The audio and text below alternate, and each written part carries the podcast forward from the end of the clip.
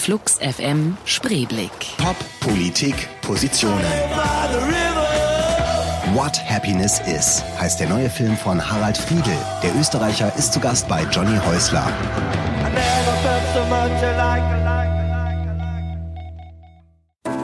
Er macht Dokumentarfilme, schreibt Bücher und steht als Sänger und Gitarrist auf der Bühne. Der Künstler Harald Friedel.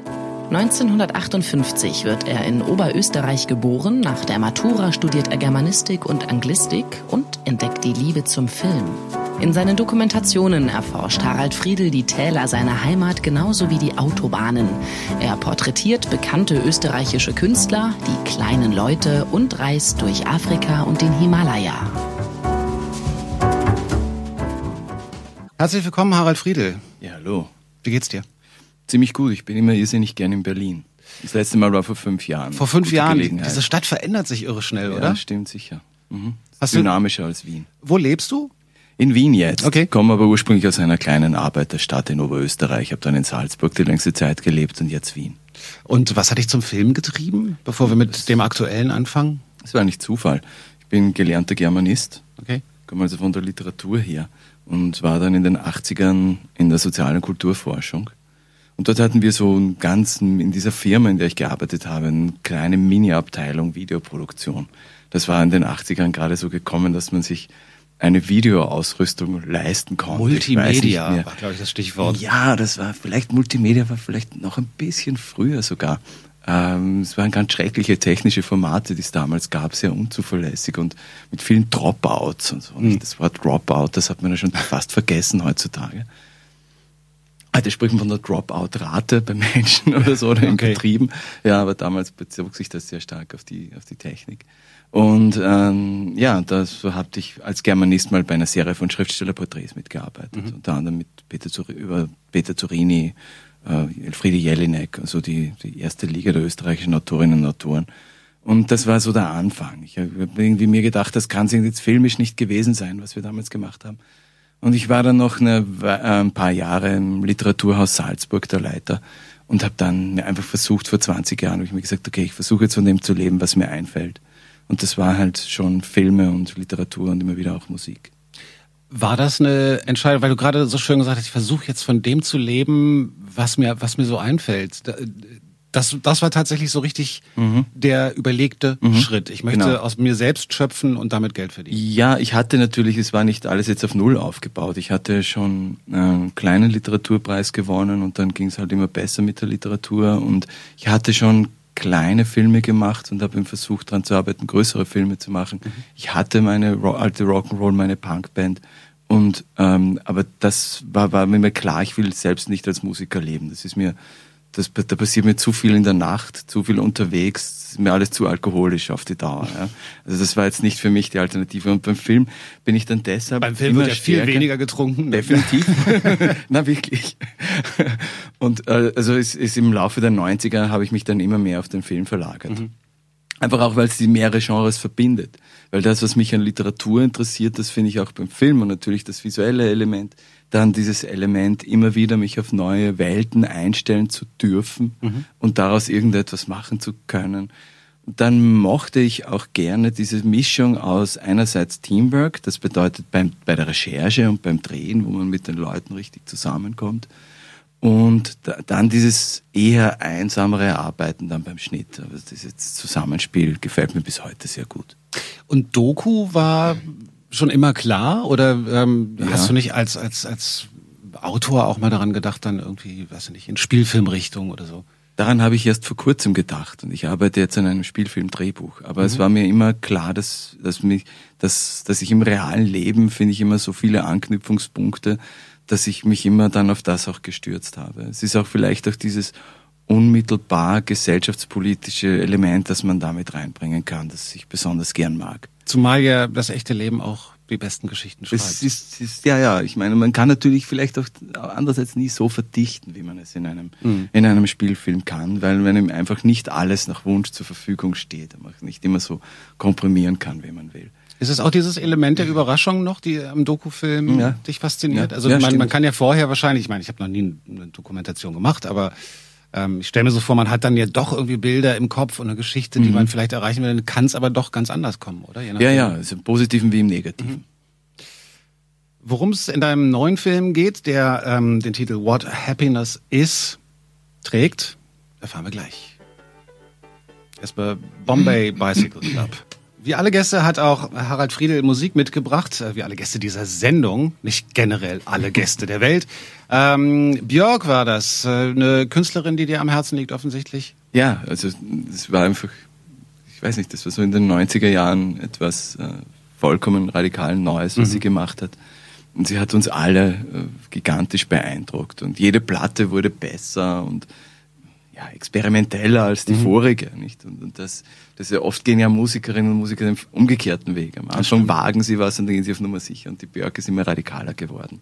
Das stimmt. Und erstaunlicherweise aber gleichzeitig auch erfolgreicher, was, was einen dann so freut an, an solchen Künstlerinnen und Künstlern, Ja. wenn sie es schaffen, immer Genau. schräger und abgedrehter Genau. zu werden und trotzdem lieben die Leute Genau. dafür. Ja, ja. Mhm. Gibt es nicht so oft, aber ähm, dann wieder doch und das ermutigt einen dann für Mhm. die eigene Arbeit wahrscheinlich auch. Und äh, damit kommen wir auch zu deiner Arbeit, zu deiner aktuellen Arbeit. What Happiness Is ist ein Film, ähm, also das musst natürlich du jetzt erzählen, aber ähm, es geht um das Königreich Bhutan Mhm. auf dem Himalaya. Himalaya.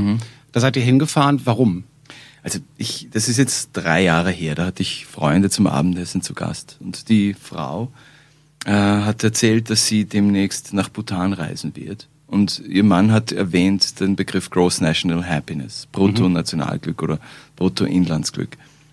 Und ich hatte das schon irgendwie mal vage wahrgenommen und habe mir das notiert und am nächsten Tag recherchiert und finde da eine Homepage vom Center for Bhutan Studies, wo ganz professionell und toll dargestellt ist, was das ist. Das ist ein, ein Entwicklungskonzept für ein Land. Was ist die Geschichte des Ganzen? In den 70er Jahren hat der König von Bhutan einem indischen Journalisten ein Interview gegeben.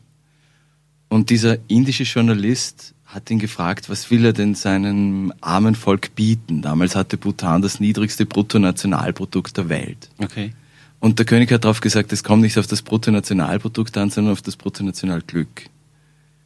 Damit war ein Begriff in die Welt gesetzt, der zunächst mal ohne Folgen geblieben war. Aber als dann in den 80er Jahren das Land immer mehr geöffnet wurde und der König beschlossen hatte, sich selbst als Monarch abzuschaffen, weil er sich gesagt hat, meine Herrschung, meine Herrschaftsform ist nicht mehr zeitgemäß, da hat er dann Institutionen geschaffen, und, und Leute damit beauftragt, wie dieser neue Staat, Entschuldigung, der, äh, daran zu arbeiten, wie dieser neue Staat denn dann organisiert sein könnte und ausschauen könnte.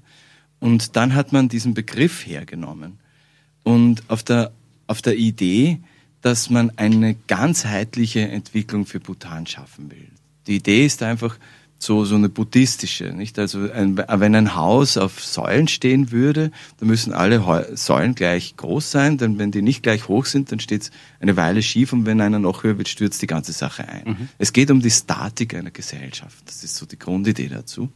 Also alle Ebenen des Lebens muss man gleich, möglichst gleichzeitig und gleich stark entwickeln. Das Materielle, das Psychologische, das Spirituelle, das äh, Soziale und, ähm, und das äh, haben sie in ein Konzept gekleidet. Nicht? Und dieses und äh, Basis, die Grundidee davon ist äh, das Glück der Menschen. Also jede politische Maßnahme muss dem Wohlbefinden der Menschen dienen, um das Glück der Bevölkerung zu mehren. Das ist in einem Satz gesagt die Staatsphilosophie Bhutans. Das klingt fantastisch. Ja, Und wir werden natürlich uns im Laufe der nächsten ähm, der, äh, der nächsten Minuten, Stunden hier darüber unterhalten, ob es so fantastisch ist und vor allen Dingen, was es im Detail bedeutet.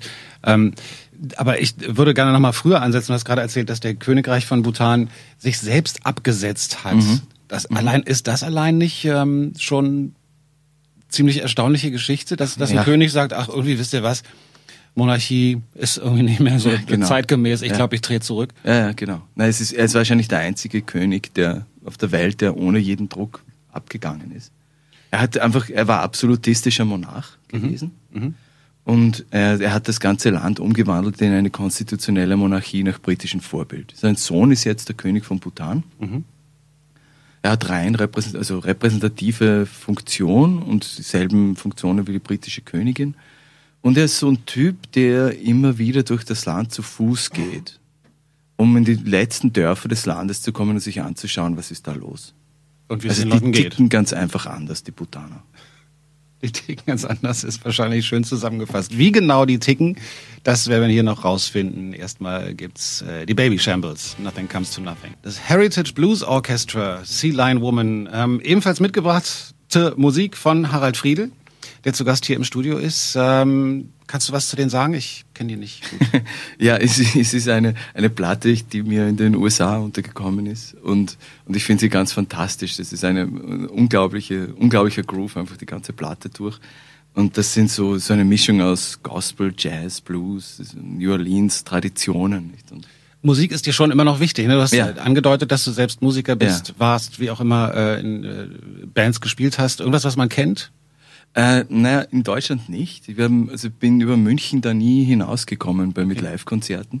Also südliches Bayern und Österreich. Wir haben 1983 den österreichischen Bandwettbewerb gewonnen mit einer Punkband, Post-Punk-Band, so Agit-Rock-Dings irgendwie, nicht? Wir waren sehr politisch. Man kann, könnte auch jetzt, wenn man sagen, wenn ich jetzt selbst, sehr selbstironisch und sarkastisch gegen mich bin, sagen wir waren lebende, äh, lebende, ja, äh, lebende Ta Tats. Also, so.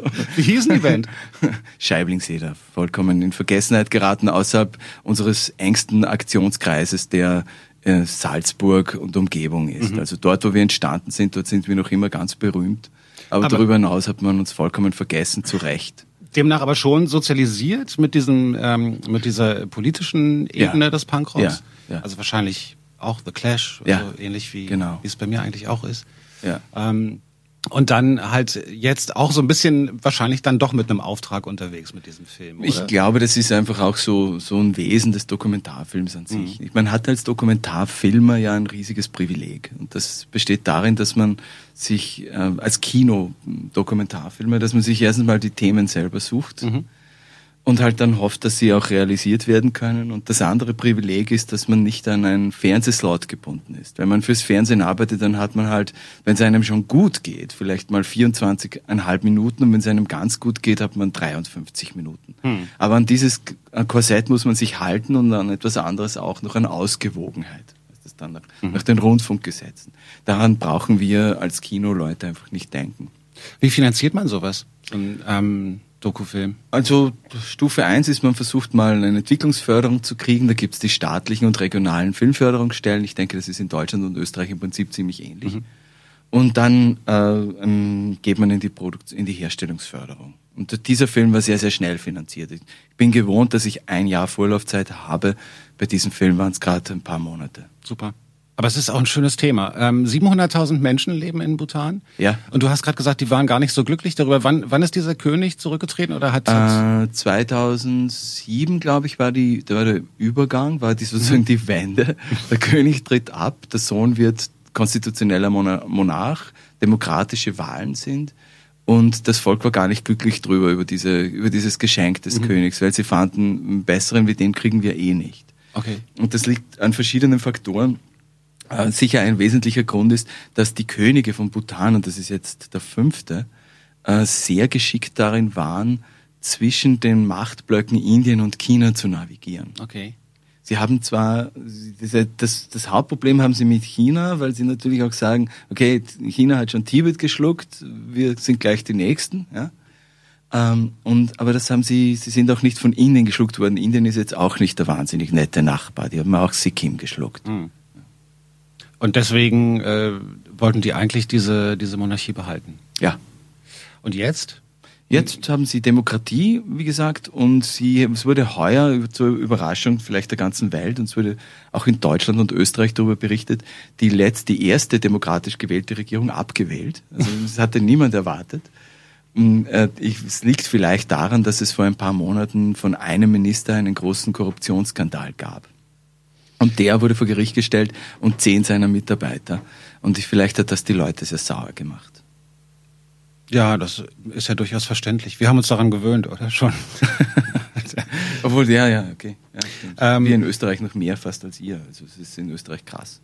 da musst du sagen, weil da blicke ich ja, na, wir hatten durch. da so schwarz-blaue Regierung in den, mhm. in den Nullerjahren. Das waren die schlimmsten Jahre, die wir bisher hatten. Die sind zwar jetzt weg, es sind auch einige Minister, sind Gerichts, also haben Fälle, die gerichtsanhängig sind.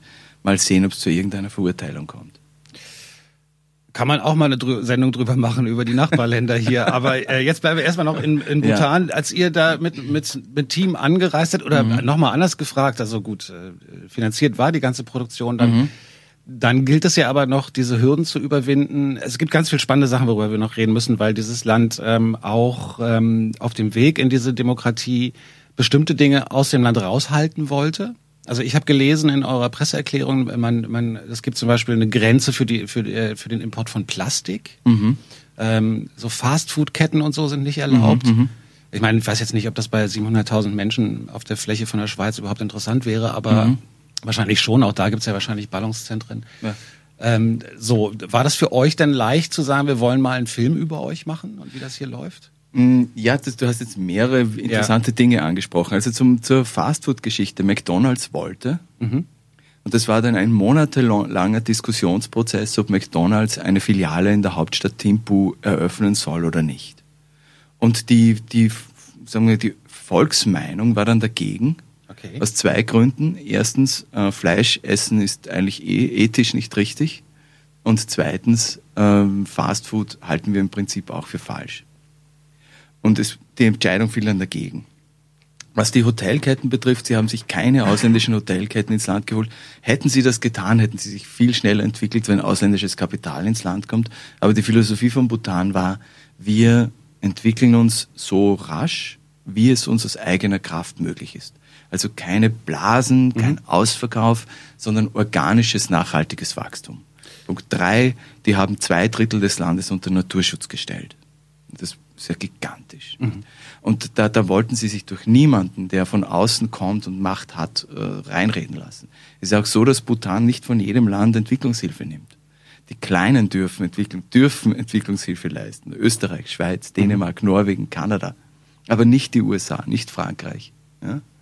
Nicht Deutschland. Das, weil, weil die sagen, das wollen sie, sie wollen keine große Macht haben, keine starke Macht, die, die ihnen dann vielleicht irgendwann mal was reinredet. Wer in diesem Land ist denn so schlau und hat diese Weitsicht? Ich meine, eigentlich äh, würde man ja denken, ja, ist doch auch alles richtig, was die machen. Mhm. Die gucken halt in die Welt und gucken, wie das in den letzten Jahrzehnten, Jahrhunderten gelaufen ist und lernen aus Fehlern und machen's, versuchen es besser zu machen. Trotzdem braucht sowas ja eine Leitung und äh, weil du gerade gesagt hast, das Volk war dagegen, dass McDonalds äh, kommt und so, gibt's da dann Volksabstimmungen oder wie funktioniert sowas? Oder ja, ist da. Das war so blogmäßig offen. Ne? Das ist äh, mit Leserbriefen und, und Gespr öffentlichen Gesprächen. Bhutan hat ein staatliches Fernsehen. In diesem staatlichen Fernsehen gibt es jeden Tag eine einstündige Diskussionssendung, die kann auch mal zwei Stunden dauern zu irgendeinem aktuellen Thema. Und das war halt ein Thema von Fernsehdiskussionen und mit Anrufen und so und ganz wie im Prinzip, wie es bei uns läuft. Nicht? Und es war halt dann die Erkenntnis da, nein, also die Leute wollen das eigentlich eh nicht. Ich glaube, wir kurbeln hier gerade äh, den Tourismus in Bhutan tierisch an. also ich bin nicht Konsul von Bhutan, ich schneide nicht mit. Erstmal Musik, dann plaudern wir weiter mit Harald. What Happiness Is, so heißt der Film von Harald Friedel, den er gedreht hat in Bhutan. Äh, zwei Monate wart ihr mit eurem Team da, habt euch angeguckt, was hinter diesem Begriff Bruttonationalglück denn liegt. Und wir sind noch, wir sind noch gar nicht beim Glück gelandet. Wir mhm. plaudern noch über diese ganzen anderen Kleinigkeiten, äh, die Bhutan wirklich erstaunlich, äh, zu einem erstaunlichen Land machen. Ähm, aber eigentlich wollten wir darüber reden, wie ihr dann das geschafft habt, überhaupt da drehen zu können. Mhm. Also eine mhm. Drehgenehmigung zu kriegen. Ist das leicht? Also muss es doch von Fernsehteams wimmeln. Naja, das ist erstaunlich, dass es relativ wenig über Bhutan gibt. Es gibt so einen US-amerikanischen Film, vielleicht von 45 Minuten, der hart so an das, am touristischen dran ist. Dann gibt es mhm. eine kleine Geschichte von ZDF. Ähm, also es, wir hatten gehört, und was wir gehört hatten, war falsch gewesen. Es wäre in Bhutan schwieriger zu filmen als in China. Okay. Als ich hingeflogen bin zur Recherche, hatte ich meinen ersten Termin mit dem Staatssekretär für das Bruttonationalglück, Gamma-C-Team. Und ich, ich wusste, das wird jetzt der entscheidende Termin mhm. werden. Wenn der jetzt schief geht, wird's nichts. Wenn mhm. der gut geht, ist es wahrscheinlich klar. Und ich habe ihm geschildert, was ich will. Und ich habe ihm nicht gesagt, also ich habe ihm nicht, nicht versprochen einen positiven Film. Mhm. Ich habe ihm gesagt, das soll ein ganz authentischer und ehrlicher Film werden über dieses Land zum Thema Glück, zum Thema Bruttonationalglück. Und er war ganz begeistert. Er hat gesagt, endlich mal einer, der kommt und keinen Film über das glückliche Bhutan machen will, denn wir sind auch nicht glücklicher als die anderen. Mhm. Wir haben genauso unsere Widersprüche und unsere Probleme. Und er ist dann richtig gehend aufgesprungen und hat gleich gesagt, ich schreibe sofort meinem Kollegen Kama Ura und sage ihm, dass er das unterstützen soll. Super. Kama Ura ist der Chef des Centers for Bhutan Studies. Er ist praktisch der Hauptverantwortliche für die Erhebung, für die Fragebogenerhebung zum Bruttonationalglück. Mhm. Es, ich war dann in der Folge gut drei Wochen im Land unterwegs, um mir das mal anzusehen, wie die das tun, denn es war gerade die erste Erhebung mhm. zum Bruttonationalglück im Gang. Und am Ende dieser Zeit hatte ich dann auch noch einen Termin mit dem Premierminister, dem habe ich dann auch noch die Sache geschildert und er hat gesagt, make the film you want to make. Mhm. Warst du damit der Erste, der so lange dort im Land drehen konnte? Ja. Das haben doch sicher auch schon andere probiert vorher. Ja. Mhm. Waren die Ersten. Und äh, wie erklärst du dir, dass da nicht schon vorher Filmteams aus der ganzen Welt waren? Manchmal kann man sich nur wundern. Nicht? Ich habe die ganze Zeit damit gerechnet, dass, äh, dass während ich diesen Film vorbereite, irgendein finanzkräftiges mhm. amerikanisches Produktionsteam anreist und uns rauskickt. Weil sie sagen, wir machen den Film, mhm. weil wir kommen einfach mit zwei Millionen Dollar daher oder so. Aber das, es, es war einfach niemand auf die Idee gekommen. So einfach war es. Aber du hast vorhin die BBC kurz erwähnt. Ja, Nein, die BBC, mit der die BBC-Geschichte ist eine, die ein bisschen was erzählt, wie Bhutan tickt, um doch mal dieses Thema anzuschneiden.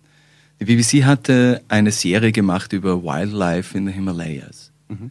Und da haben sie auch in Bhutan gedreht, in den Bergen, und haben einen Tiger gefilmt, der auf 4000 Metern jagt.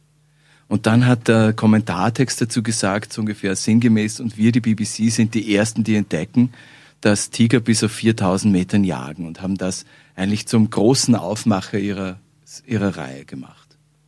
Und als die Bhutaner das gesehen haben, waren sie unheimlich sauer.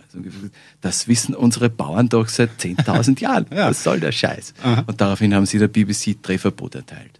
Aber okay. das betraf nicht jetzt das Bruttonationalglück, sondern irgendwas. Und die brauchen mhm. jetzt derzeit anscheinend nicht anklopfen, ob sie was machen können. Aber da ist dann offensichtlich auch so ein gewisser Stolz im Spiel und dann wird ja. gesagt, irgendwie, ja. nö, ihr nicht. Ja. Wie, wie ist das denn überhaupt, Entschuldigung, wie ist das überhaupt mit Medien in dem Land? Mhm. Also ähm, in Zeiten, in denen wir uns äh, auch viel über Terrorismus und, und Ur Ursachen davon unterhalten, wobei leider wird sich ja, äh, unterhalten wir uns ja viel zu selten über die Ursachen äh, des Terrorismus mhm. und so.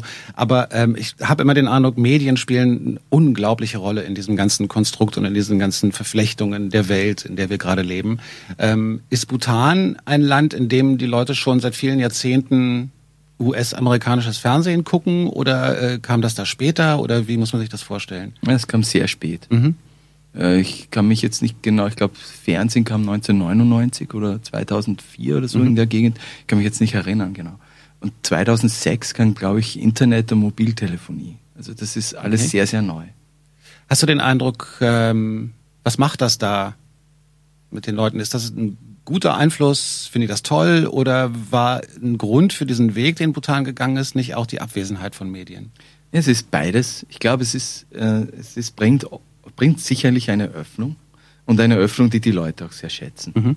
Die wichtig ist, einfach für eine, um eine gesellschaftliche Dynamik in Bewegung zu setzen oder zu unterstützen. Denn der König hatte nicht auf nichts hinauf beschlossen, das Land zu öffnen und zu verändern. Die hatten mal, ich werde es nicht aufs Jahr genau sagen können, aber die hatten eine Lebenserwartung von ungefähr 55, 57 Jahren in den 60er Jahren. Und jetzt sind sie bei 66 oder 68 mhm. Jahren. Die das Entwicklung ist da im günstigen Fall etwas ganzheitliches. Sie wollen ja jetzt nicht nur den Datenhighway haben, sondern auch stra befahrbare Straßen. Mhm. Das einfach ein Krankenwagen wo, wo hinfahren kann. Das ist, wird sicher ein sehr langwieriger Prozess sein, weil das Land halt extrem gebirgig ist und die Schluchten tief. In der nächsten Stunde, die hier kommt, werden wir uns dann tatsächlich mal auf die Suche nach dem Glück begeben und uns fragen, what happiness is. Aber erstmal The View mit Standard. What Happiness Is, so heißt der Film von Harald Friedel, der zu Gast hier ist bei Flux FM Spreeblick und der mit seinem Team zwei Monate lang in Bhutan gedreht hat und das Ministerium für Glück besucht hat. Allein mhm. das, dein Ministerium für Glück ist so schön, oder? Mhm. Dass sich jemand, du hast vorhin erzählt, dass es um eine Ganzheit, äh, um eine Ganzheitlichkeit, ganzheitliches äh, Konstrukt geht, dass, dass man eben nicht nur auf materiellen Dingen aufbauen kann, sondern dass man auch spirituelle und ähm, äh, soziale Elemente berücksichtigen muss. Und dann gibt es da ein Land, das versucht festzustellen, oder das sich um das Bruttonationalglück kümmert. Und das muss man sich richtig so vorstellen, da ziehen dann wirklich Leute durchs Land und befragen mhm, die Bevölkerung. Mhm, mh, mh. Genau. Der Film erzählt von der ersten Befragung, ersten professionellen mhm. Staats, über die ganze Staatsfläche sich erstreckenden Befragung zum Bruttonationalglück.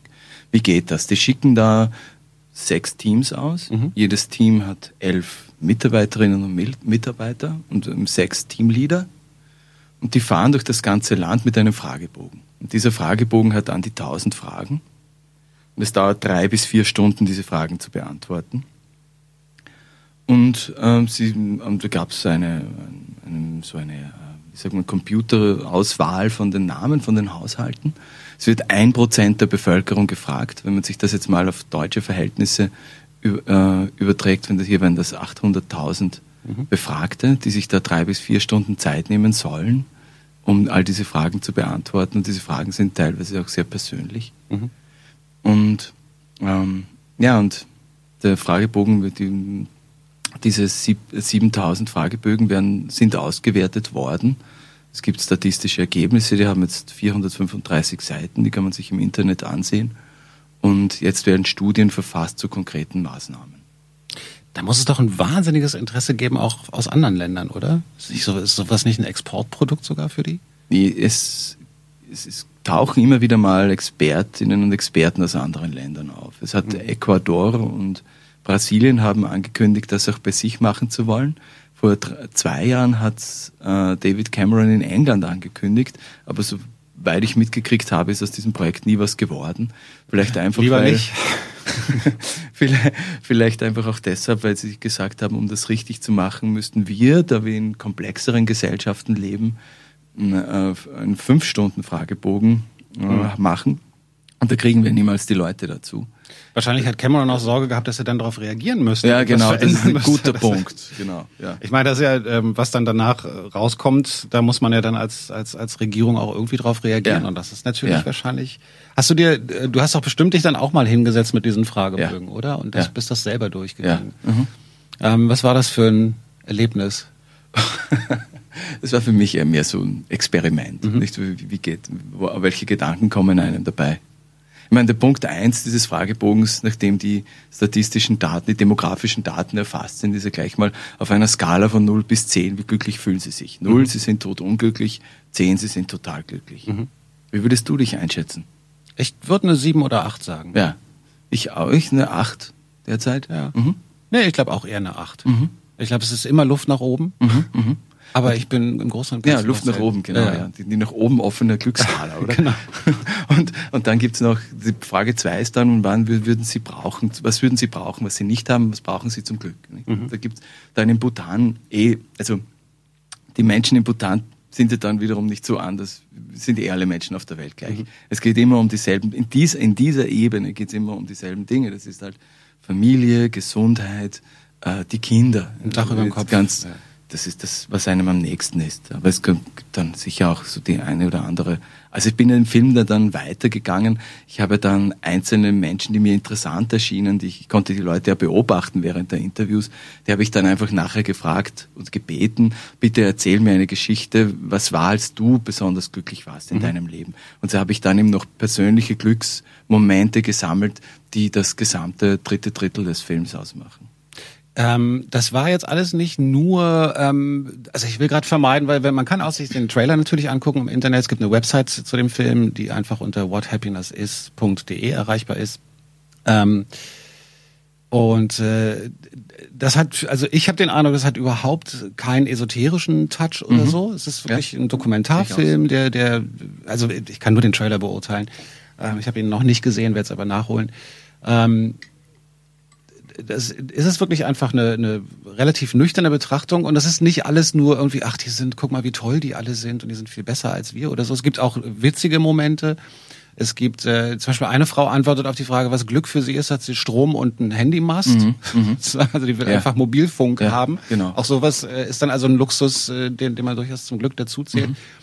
Hat sich ähm, deine Haltung zu diesen ganzen Fragen, was ist eigentlich Glück und wie wichtig ist Glück in meinem Leben, geändert nach diesen zwei Monaten? Oder es waren ja mehr mit Recherche und so. Ja, also ich glaube schon, vielleicht hätte ich früher ähm, auf meine persönliche Glücksfrage irgendwas geantwortet, irgendein Ereignis oder so. Ja, oder besonderes Glück, das, das greifbar ist und das man benennen kann und das man hat.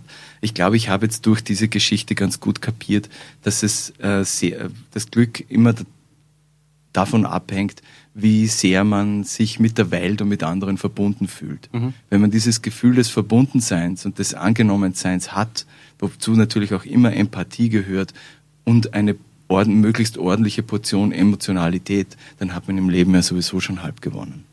Harald Friedel ist im Studio, Regisseur, Filmemacher von What Happiness Is. Das war Christian Scott. Hast du auch mitgebracht, The Eraser? Ja. Willst du da was zu sagen? Ach ja, ich habe mich, also das war ja, als ihr mich aufgefordert habt, da fünf Lieblingssongs mitzubringen, mhm. das war mir wirklich eine, ich kam mir vor, als müsste ich mich durch sechs Kubikmeter Zuckerwatte durchessen, mhm. irgendwie. Ähm, ähm, ich bin ungefähr zwei Stunden vor meinem Plattenregal gestanden und Super. konnte mich nicht entscheiden. Nicht? Und, und rausgekommen sind dann eher so Stücke, fast vielleicht unbewusst so entschieden, die irgendwie diese Fragilität haben, außer das Blues Heritage Ensemble. Da wollte mhm. ich wirklich was haben, wo es richtig draufknallt. Ähm, aber, aber weil, was mir an diesem Stück so imponiert, das ist, ich habe immer so das Gefühl, das ist drauf und dran, vollkommen auseinanderzubrechen. Aber irgendetwas hält es doch zusammen. Und das ist so ähnlich auch bei Björk. Mhm. Das ist so ähnlich auch bei, nicht so stark bei Can oder mhm. so. Ja? Und deshalb hat es mir vielleicht für diese Thematik, für diese Sendung über Bruttonationalglück, über Gross National Happiness, habe ich mir solche, eher solche Stücke ausgesucht. Was wieder ein schöner Bogen war, den du ja jetzt gespannt hast, zurück zum Film, nämlich ähm, gibt es denn, wann war das genau, als ihr, als ihr gedreht habt, als diese erste Erhebung war? Der äh, 2011. Okay. Hast du natürlich hast du verfolgt, was danach passiert ist. Mhm. Diese Auswertung hat wahrscheinlich ziemlich lange gedauert. Ist mhm. jetzt äh, kann man sich online mhm. angucken.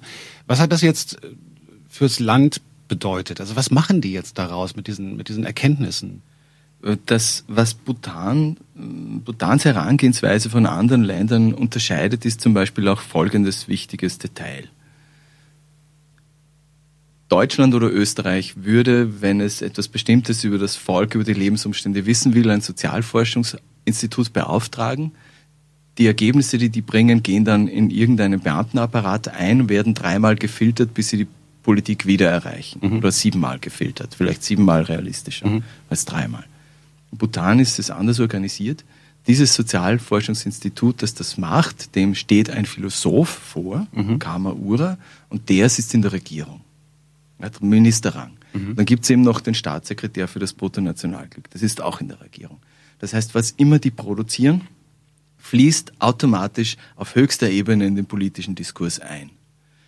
Die Angestellten, die Beamten jetzt des Centers for Bhutan Studies, die die Untersuchung gemacht haben, die verfassen jetzt auch konkrete Studien zu konkreten Problemen. Jetzt kann ich dir leider nicht sagen, welche, an welcher Studie die jetzt gerade arbeiten. Mhm. Aber mir fällt jetzt gerade ein Beispiel ein, äh, was konkret passiert ist. Ähm, es wurde in einem Tal ein Sägewerk gebaut, um Jobs zu bringen. Und der Staat hatte gefunden, das wäre eine gute Idee. Nach einer Weile wächst die Unzufriedenheit der Bevölkerung wegen des vielen Verkehrs und wegen des Lärms, den ein Sägewerk macht. Und sie haben das Sägewerk wieder stillgelegt. Mhm. Bhutan ist derzeit sicherlich in einer außerordentlichen Phase seiner Geschichte.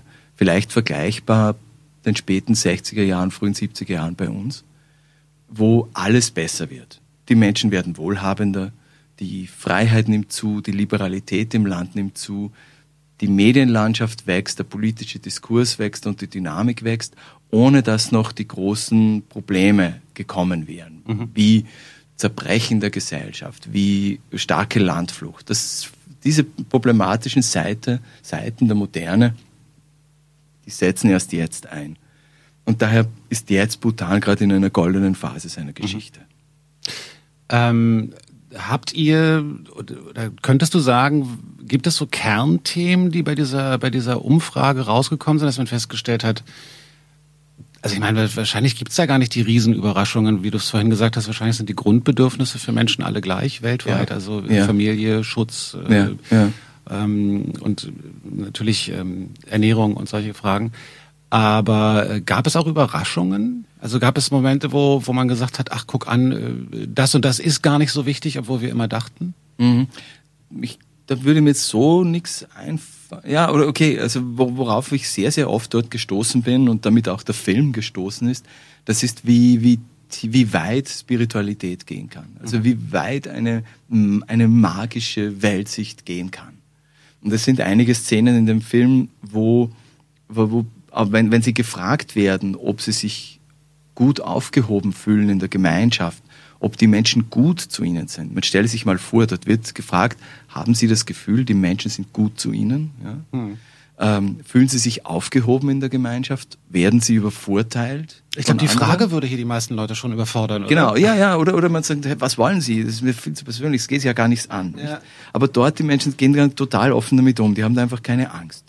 Sie haben einfach vielleicht auch nie schlechte Erfahrungen in dieser Richtung gemacht, dass da irgendetwas missbraucht wird.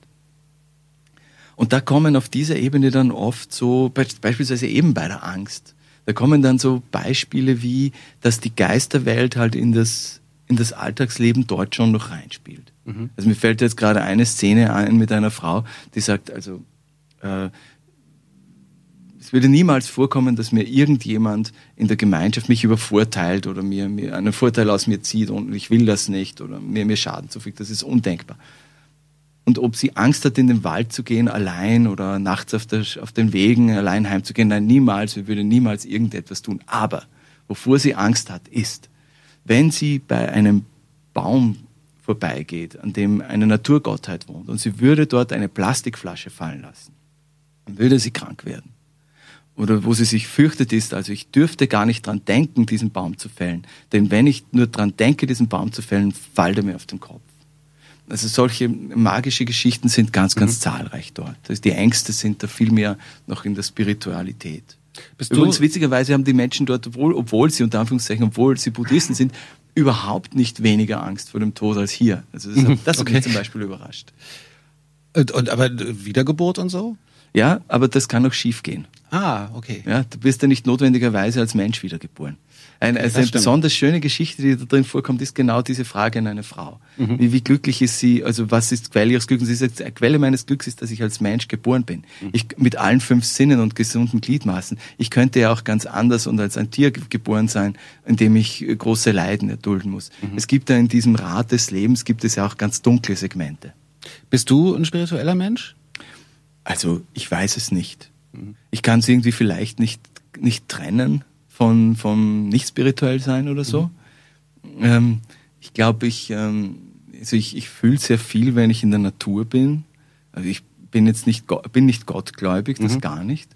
Aber ich glaube so an eine gewisse Einheit des Lebens, an einen, einen, an einen Organismus der Menschheit irgendwie. Ich glaube, dass sich das alles sehr stark aufeinander auswirkt, was wir tun und, und was auf der Welt passiert. Manchmal fühlt man es ja so richtig. Wenn ich jetzt dran denke, wie habe ich mich, mich lange gefühlt, als die USA den Irak bombardiert haben. Dieser ungeheure, wahnsinnige, zerstörerische Krieg auf der Basis einer ganz hundsgemeinen politischen Lüge. Mhm. Ähm, und von Dick Cheney. Und ähm, das war alles so, das hat mich schon sehr, sehr lange sehr betrübt. Und ich denke, so geht es auch wahrscheinlich vielen hundert Millionen Menschen auf der Welt, dass sie das einfach persönlich betrifft, dass irgendwo anders ist. Also ich glaube, wir hängen irgendwie alle emotional zusammen. Das ist vielleicht so, wir sind einfach nicht so wie die Newtonsche Physik. Wir sind nicht jeder für sich ein Planet oder ein Stern. Wir sind mehr wie die Quantenphysik. Wir sind mehr so die, die kochende Masse darunter, wo man nie so richtig weiß, wo gerade was passiert. Hattest du denn den Eindruck in Bhutan, dass ähm, die, die, dieses ganz offensichtlich stärkere Vorhandensein von Spiritualität als eine der Säulen der Gesellschaft, die, wie du gerade gesagt hast, nicht nur positive Auswirkungen hat oder wo nicht alles immer nur schön ist, sondern wo es auch mhm. Ängste gibt und, und mhm. Gefahren für mhm. den Einzelnen oder so. Hattest du den Eindruck, dass das trotzdem für eine Gesellschaft ähm, zuträglich ist? Oder sagst du, naja, dass, dass Spiritualität hier bei uns in, diesen, in, den Ländern, in denen wir wohnen, nicht so eine Riesenrolle spielt, das ist schon ganz okay, weil oder so? Oder, oder ist das wertungsoffen? Wertungsoffen. Mhm. Also wir haben einfach vor anderen Dingen Angst. Wir hier? Ja. Ja, also ob, ob Angst das richtige Wort ist, weiß ich nicht. Sorge. Oder Sorgen. Sorge gibt es bei uns sehr, sehr viel. Wir machen uns ständig um irgendwas Sorgen. Und oder es gibt so, es gibt, ich glaube, es gibt positivere Kulturen als die österreichische oder deutsche. Mhm. Ich, ich bin öfters gefragt worden, ob ich glaube, dass die Bhutaner glücklicher sind als die Österreicher oder die Deutschen. Daraufhin gebe ich gern die Antwort, die sind nicht glücklicher als wir, aber weniger unglücklich. Gleich geht's weiter hier mit Harald. Jetzt haben wir uns gerade gefragt, wie man den Titel richtig ausspricht. Ja, also ich habe mir das auch noch nicht nicht so überlegt. Also die, das Album spricht man, glaube ich, mit Upogenie aus. Und es ist eine äh, mit Anna-Maria Jopek, das hat er mit einer polnischen Sängerin aufgenommen. Ich mag Pat Metheny sehr gern. Man kann ihm vielleicht vorwerfen, dass er ähm, sehr glatt ist, aber er hat so große Meisterschaft. Ich habe bei ihm das Gefühl, dem, dem gelingt einfach alles. Der, der macht eine wunderbare Platte nach der anderen. Harmonisch, unheimlich klug und schön gemacht, alles, was er so tut. Aber nachdem wir es, ich meine, es ist die Auswahl der Songs für die Sendung, man denkt halt, oder ich habe mir halt dann gedacht, das müssen halt doch so irgendwie so ein bisschen Radiosongs sein. Ich will, also es gäbe auch dann ah. acht Minuten Stück drauf. Nicht? ja, das, das wäre von der Länge. Hier fast Hätte nichts gemacht. Okay. Nein, ich finde es ich find's immer ganz äh, faszinierend zu hören, wie die einzelnen Gäste, also das gibt Leute, die nehmen das wahnsinnig ernst und zwar auf eine sehr angenehme Art und Weise, so wie du. Ich finde es eine ganz tolle Vorstellung, dass du zwei Stunden vor deinem Plattenregal standest und überlegt hast, ach, was nehme ich mit? Weil mir macht selber sowas auch sehr viel Spaß. Also diese Beschränkung dann auf vier, fünf Songs oder so ist ja auch sehr schwierig. Ähm, gibt auch Gäste, die mit Musik einfach ähm, gar nicht so viel am Hut haben, was ich dann mhm. auch wieder spannend Aha. finde. Also die bringen dann halt je nach, je nach Alter, in dem sie gerade selber sind, aber da kommen dann gerne mal einmal Beatles, einmal Stones, einmal Dylan so mhm. und äh, was auch cool ist und okay ist.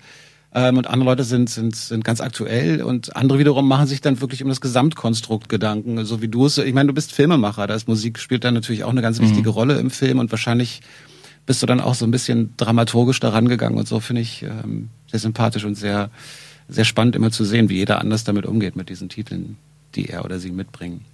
Ähm, wir sind äh, fast noch nicht ganz am Ende der Sendung, aber natürlich ist eine ganz wichtige Frage, die ich dir unbedingt stellen muss. Nach dieser Arbeit an dem Film, ähm, ist das ein Modell oder äh, eingangs hast du mal gesagt, die haben festgestellt, dass eine Gesellschaft auf verschiedenen Säulen steht und die müssen alle gleich hoch sein, damit das äh, Gebäude nicht äh, kippt oder gar einstürzt. Ist so eine Befragung zum Thema, wie glücklich ist die Gesellschaft eigentlich oder wie glücklich ist die Bevölkerung eigentlich? Was macht sie glücklich? Was macht sie unglücklich? Ist das ein Modell, was auf äh, unsere Welt übertragbar ist? Ich glaube, äh, auch in Europa könnten wir diesen Ansatz wählen, dass Entwicklung auf der Basis von Werten zu passieren hat. Mhm. Menschlicher Werte, ökonomischer Werte ökologischer Werte, psychologischer Werte, sozialer Werte und, und, und, und, und spiritueller Werte, was auch immer. Ähm, das könnten wir durchaus auch leisten. Wir können wahrscheinlich die, das, wie der Fragebogen in Bhutan beschaffen ist, das könnten wir hier nicht übertragen. Das würde, wäre kulturell, würde da gar nicht alles stimmen. Und wenn man versuchen würde, so genau vorzugehen wie die Bhutaner, dann könnten wir es hier wahrscheinlich auch nicht leisten, weil bei uns dann, es würde es sechs oder sieben oder acht Stunden dauern, so einen Fragebogen auszufüllen mhm. und da finden wir keine Leute dafür. Vielleicht aber diese doch. Werte, vielleicht doch, ja, okay. Ja, aber stell dir mal vor, es klopft jemand an die Tür und ja, sagt, hallo? Ja, so oft die Schnelle, also wahrscheinlich nicht, aber vielleicht, wenn man, wenn man Freiwillige suchen würde. Aber das wäre dann vielleicht schon wieder falsch, ne? Das dürfen ja dann, muss ja genau. zufällig gewählt sein. Genau. Freiwillige melden, melden sich Typen wie wir. Da kommt ja überhaupt die Wahnsinnsgesellschaft dann raus, oder? Naja, ich glaub, jeder denkt ja, dass er fragt mich mal, dann wird alles besser. ja, klar. Das ist ja so, äh, das, ja eine der Herausforderungen, dass alle immer denken, also ich bin echt total also, okay, ich bin auch ein wertvoller ja, Teil der ja, Gesellschaft, ja, aber die anderen alle, wenn die, wenn die so drauf wären wie ich, dann wäre alles super. Also das Gefühl, das ich habe, ist, die Bhutaner haben einen Plan. Die wissen, wohin sie wollen. Die wollen eine bessere Gesellschaft bauen. Auf wo, der Basis. Wo, wo, woher kommt das? Also ich meine, wer ist von denen so schlau? Wie ist denn mhm. die, die, die, gut, du hast, du hast es ein bisschen äh, schon äh, hast du die Ursache schon gesagt, da ist ein Philosoph mit ja, in der ja, genau, Regierung. Genau. Ähm, warum fällt uns das so schwer, zum Beispiel solche Faktoren und solche Leute auch hier äh, tatsächlich in die, in die in die führenden Positionen zu bringen? Weil wir aus pragmatischen Leistungsgesellschaften kommen. Mhm. Und in unseren Gesellschaften bis hin zur Sexualität alles unter dem, unter dem Motto von Leistung zu betrachten mhm. ist und betrachtet wird. Also das, das, das funktioniert dort einfach anders. Und ähm, ich denke, daran liegt's nicht. Also wir, äh, wenn wir uns mal vorstellen würden, unsere Premierministerin oder Premierminister würde, äh, würde eine Frage stellen, wie, wie Menschen, was wir, wir wollen eine Politik machen nach den Werten der Menschen, würde sofort die Frage natürlich auftauchen, was sind denn die Werte der mhm. Menschen? Wir leben in einer so stark pluralistischen Gesellschaft und multiethnischen Gesellschaft. Uns wird es allein dadurch schon schwerer fallen, uns auf bestimmte Werte überhaupt zu einigen. Ja, aber wäre ja schon mal ein Schritt, darüber zu reden. Ja, und genau. Zu und das gucken, ist ob es nicht doch Schnittmengen gibt. Richtig, genau. Es ist ja vielleicht das Entscheidende in Bhutan ja auch das, äh, dass dieser Prozess einfach ein permanenter ist und der ununterbrochen im Gang ist, diese Wertefrage. Und bei uns ist eine Wertediskussion einfach nicht, ich meine, die wird, die wird in, die wird immer wieder in einzelnen Punkten kommt mhm. das schon vor, nicht? Es gibt schon die guten Radiosendungen und die guten Fernsehsendungen und die guten Zeitungen und Wochenzeitungen, die immer wieder mal was davon aufgreifen. Mhm. Aber unsere, unsere Gesellschaft wird immer ähm, dislozierter immer partikularisierter. Und deshalb können wir uns immer weniger auf bestimmte Werte einigen. Aber allein als, als, als Prozess könnte es schon sehr lehrreich sein. Harald Friedel ist zu Gast hier bei uns im Studio. Sein Film What Happiness Is ist gerade angelaufen in den Kinos und äh, das war dir auch ein Anliegen, ne? Can mitzubringen mit Spoon. Ja, das ist, wenn ich mich so zurückerinnere, vielleicht das erste Musikstück, das ich gehört habe, das wahnsinnig wichtig für mich geblieben ist. Das, wird, das ist im Dezember 1971 rausgekommen als mhm. Single. Und es war Filmmusik bei einem Samstagabend-Krimi, der heißt Das Messer. Und das Stimmt, Stück heißt Spoon. Das hatte Irmin Schmidt, glaube ich, auch erzählt, der hier ja vor, na nicht ganz einem Jahr, aber vor einem Dreivierteljahr oder so auch zu Gast ist, war von Ken. Und ich glaube, das hatte er auch erwähnt zu Spoon, äh, mhm. was ja dann tatsächlich so ein Durchbruch ja, ja, ja. Song war von dieser Band, die eigentlich dann doch eher in der künstlerischen Ecke zu finden mhm. ist. Mhm. Und im wahrsten Sinne des Wortes Gott und die Welt beeinflusst hat. Naja, ob wie es mit Gott aussieht, weiß ich jetzt nicht. Aber ähm, äh, jetzt, okay, jetzt gehen wir nochmal kurz zurück zum, zum Film. Er läuft jetzt gerade in den Kinos, ist am mhm. 1. August angelaufen. Ähm, ich, äh, man kann auf eurer Website auch gucken, in welchen Kinos er läuft. Ist jetzt wahrscheinlich nicht in den Cineplex-Komplexen dieser, dieser Stadt äh, zu sehen. Ähm, wie viele Kopien habt ihr draußen? Weißt ich 25 Kinos ist er. Okay. Und ähm, was was ist denn, was du dir wünschst von diesem Film? Ich meine, das ist eine, ich finde, Filme machen so eine unglaublich aufwendige Arbeit, also so ein ja, sehr ja. langer Prozess auch. Ja. Und dann ist das, ist das Baby endlich raus, dann läuft es in den Kinos. Äh, Gibt es da irgendeine so Hoffnung? Geht es da nur um Zahlen oder sagst du, ach, wie schön, wenn, wenn wir dann noch weiter drüber reden oder so? Ja, es passiert, es passiert zum Glück beides bei diesem Film. Es wird viel drüber geredet und, und er hat Erfolg. Also es, es steht, da stecken zwei Jahre Le Arbeitszeit mhm. und Lebenszeit drin. Und ich kann wirklich mein, mein Leben der letzten 15 Jahre einteilen nach, nach den Filmphasen. Mhm. Das war der Film, das war der Film. Und dass sie möglichst viele Leute sehen, klar, das ist natürlich ein großes Anliegen, dass mhm. es gute Presse drüber gibt. Und im Idealfall stößt es in einen gesellschaftspolitischen Diskurs halt. Ist es ein Teil? ist es einer von vielen Anstößen im gesellschaftspolitischen Diskurs. Ich habe einige Veranstaltungen damit, äh, in, ähm, so in Diskurs, in Diskussionsveranstaltungen, wo ich halt dann auftrete. Und ähm, das, das ist mal, das sehe ich halt als ein Mosaikstein in unserer gesellschaftspolitischen Entwicklung. Ich meine, das, das ist immer halt äh, das Wichtigste, dass wir, dass wir unsere Welt, in der wir gerade sind, unsere Ökonomie, unsere Politik halt ständig hinterfragen und gegebenenfalls halt auch dagegen auftreten mit den Mitteln, die uns zur Verfügung stehen. Gab es irgendeine Szene, die dir besonders an, ans Herz gewachsen ist? An diesem Film ist mir eine sehr einfache Szene am meisten ans Herz gewachsen. Das ist, äh, wir waren da in eine entlegene Region im Norden Bhutans gekommen. Wir mussten drei Tage gehen, 1000 Meter rauf, 1000 Meter runter, also Höhenmeter und das drei Tage lang mit 15 Packpferden und dann kommen wir in eine Gegend, die sich so anfühlt wie der letzte Winkel irgendwo. Mhm. Und man geht, man meint, man glaubt, das sind die Menschen hier, die waren nirgendwo. Und dann komme ich dort mit einer Frau in Kontakt, die befragt worden war. Und sie erzählt dann die Geschichte einer aufregenden Liebesbeziehung mit einem Inder, die sie durch Indien und schließlich nach Bangkok geführt hat, wo sie ihr ganzes Geld verjubelt haben und dann ist sie ohne einen Cent wieder nach Haus gekommen in ihre entlegene Bergwelt. Und während sie diese Geschichte äh, erzählt, spricht sie gleichzeitig mit ihrer Freundin über Sex und sie lachen, lachen und lachen. Mhm. Es, das ist in dem Film auch zu sehen, mhm. die Szene. Äh, ich freue mich sehr, diesen Film angucken zu können. Das werde ich jetzt sofort, also nicht sofort, ich jetzt nicht heute, aber ich werde das nachholen und bedanke mich sehr, dass du die Zeit hattest, herzukommen. Danke für die Einladung. Ich wünsche euch viel Erfolg Danke. mit diesem Film What Happiness Is, so heißt er. Harald Friedel war hier zu Gast bei Flux FM Spreeblick und ja, geht raus, guckt euch den Film an. Schönen Tag. Tschüss, Harald.